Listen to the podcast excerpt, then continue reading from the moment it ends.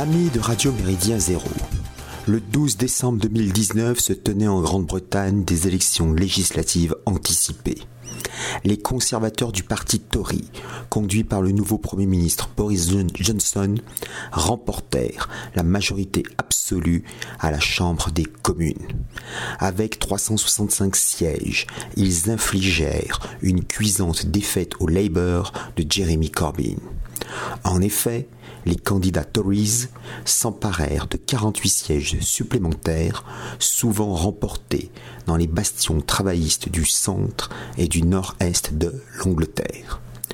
Pendant la campagne électorale, Boris Johnson insista sur le Brexit en cours et revint sur la nécessaire intervention publique en économie et en matière sociale les retombées positives du retrait britannique de l'Union dite européenne devraient assurer la pérennité financière du NHS, le système de santé du Royaume-Uni.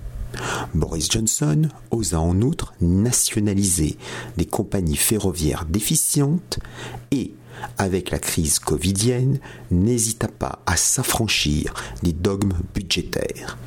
Par cette étonnante disposition interventionniste, le gouvernement tourna le dos à l'ultralibéralisme en vigueur dans ses propres rangs.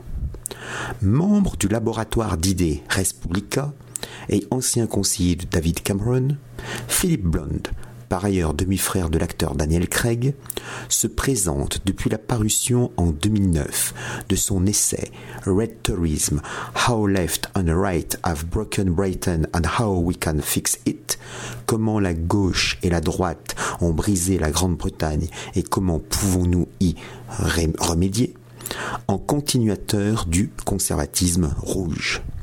En 2010, David Cameron gagna les élections grâce à la Big Society et au conservatisme compassionnel préparé d'abord par Philip Blonde.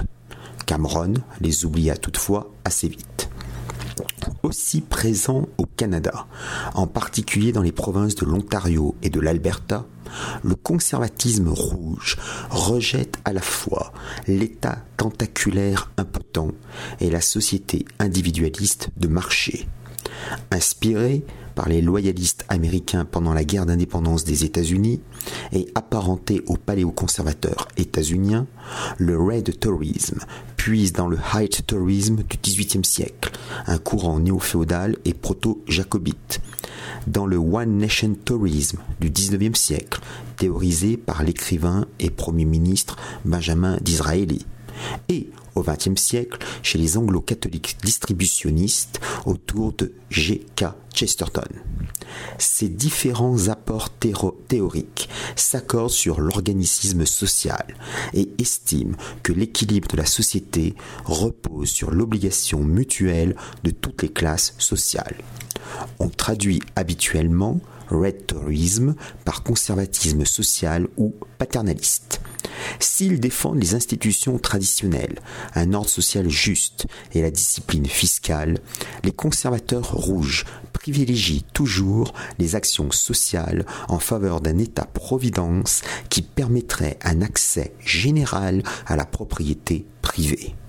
Après le socialisme des guildes, le conservatisme rouge est une autre représentation de la troisième voie sociale outre-Manche.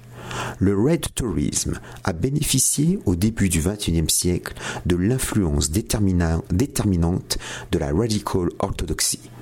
En 1998, les philosophes et théologiens anglicans Catherine Pickstock, Graham Ward et John Milbank écrivent Radical Orthodoxy, A New Theology. Leur sensibilité les porte vers la haute église d'Angleterre paracatholique. Professeur de Philip Blount à Cambridge, John Milbank, qui se décrit comme un chrétien traditionnaliste postmoderne, mêle dans ses réflexions les idées communautariennes, les thèses de la French Theory et les écrits des, des pères de l'Église. La radical orthodoxie lit les œuvres de Michel Foucault, de Gilles Deleuze, de Félix Gattari, de Jacques Derrida et de Jean Baudrillard à la lumière de saint Augustin et de saint Thomas d'Aquin. La radical orthodoxie qui n'a rien à voir avec l'orthodoxie, ne cache pas une hostilité foncière envers les libéralismes théologiques, politiques et économiques pour les classes moyennes, explique Flip Blonde dans un entretien mis en ligne sur Figaro Vox le 1er juillet 2016, le libéralisme a plusieurs attraits. Économiquement, il leur permet, ou du moins il leur permettait, d'exploiter avantageusement leur position via l'école, les réseaux ou les possibilités de carrière dans l'entreprise. Socialement, il se traduit par une licence totale en matière de choix de vie ou de comportement. Pour les classes populaires, au contraire, le libéralisme est un désastre économique et culturel. Économique parce qu'il détruit leur pouvoir de négociation collective et les expose à une concurrence interne sur le marché du travail. Dans une telle situation, leurs salaires ne peuvent que baisser. Social parce que le libéralisme a détruit toutes les formes d'allégeance et de stabilité familiale en laissant pour seul héritage des foyers brisés et des pères absents. En somme, le libéralisme a détruit toute notion de solidarité et c'est cela qui a le plus certainement condamné les plus pauvres à leur sort favorable à l'instar de l'essayiste William T. Cavanaugh à la subversion eucharistique du monde moderne, cette autre théologie politique, guère connue sur le continent, pense donc l'Eucharistie comme le creuset effectif d'un ensemble commun et voit dans l'Église une communauté salvatrice de personnes capables de mener une existence collective hors du filet de la modernité. Le recours à la communauté comprise comme base autonome durable y est explicite, d'autant que la radical orthodoxie prône au final la restauration postmoderne, c'est-à-dire ici, après la modernité, de la métaphysique traditionnelle occidentale. On est donc à milieu des enjeux électoralistes et politiciens du gouvernement de Sa Gracieuse Majesté. Il existe toutefois un lien ténu, susceptible de croître si les circonstances s'y prêtent, entre le Parti conservateur et la radical orthodoxie. Qui aurait pensé, il y a 15 ans, qu'un antilibéralisme conséquent et cohérent se manifesterait, certes de manière périphérique, dans la formation politique de feu la sinistre Dame de Fer? Salutations flibustières